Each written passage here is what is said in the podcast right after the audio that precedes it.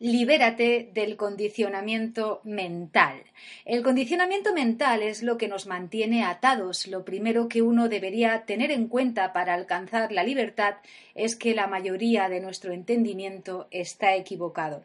Si queremos resultados diferentes en nuestra vida, literalmente deberemos de cambiar nuestro entendimiento. Eso implica convertirnos en un ser diferente, con una personalidad diferente. Muchas personas dicen yo tengo un tal o cual y ya nací con esa condición, por tanto no puedo cambiarlo.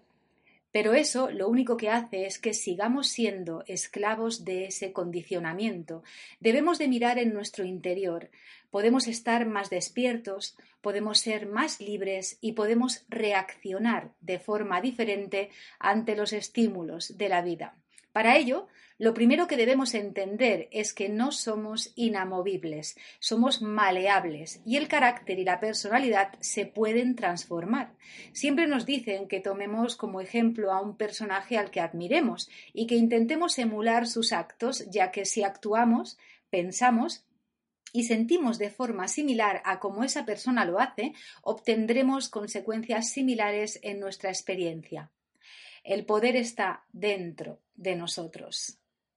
Es muy interesante, por ejemplo, comprender cómo entrenan o adiestran a los elefantes para que realicen lo que los domadores quieren de ellos en un circo.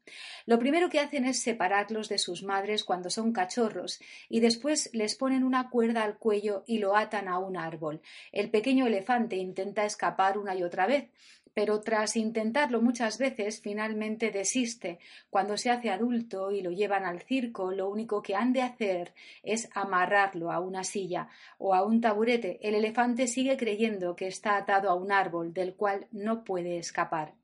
Esa es la naturaleza del condicionamiento mental y comprenderla es el primer paso que necesitamos andar para liberarnos de él.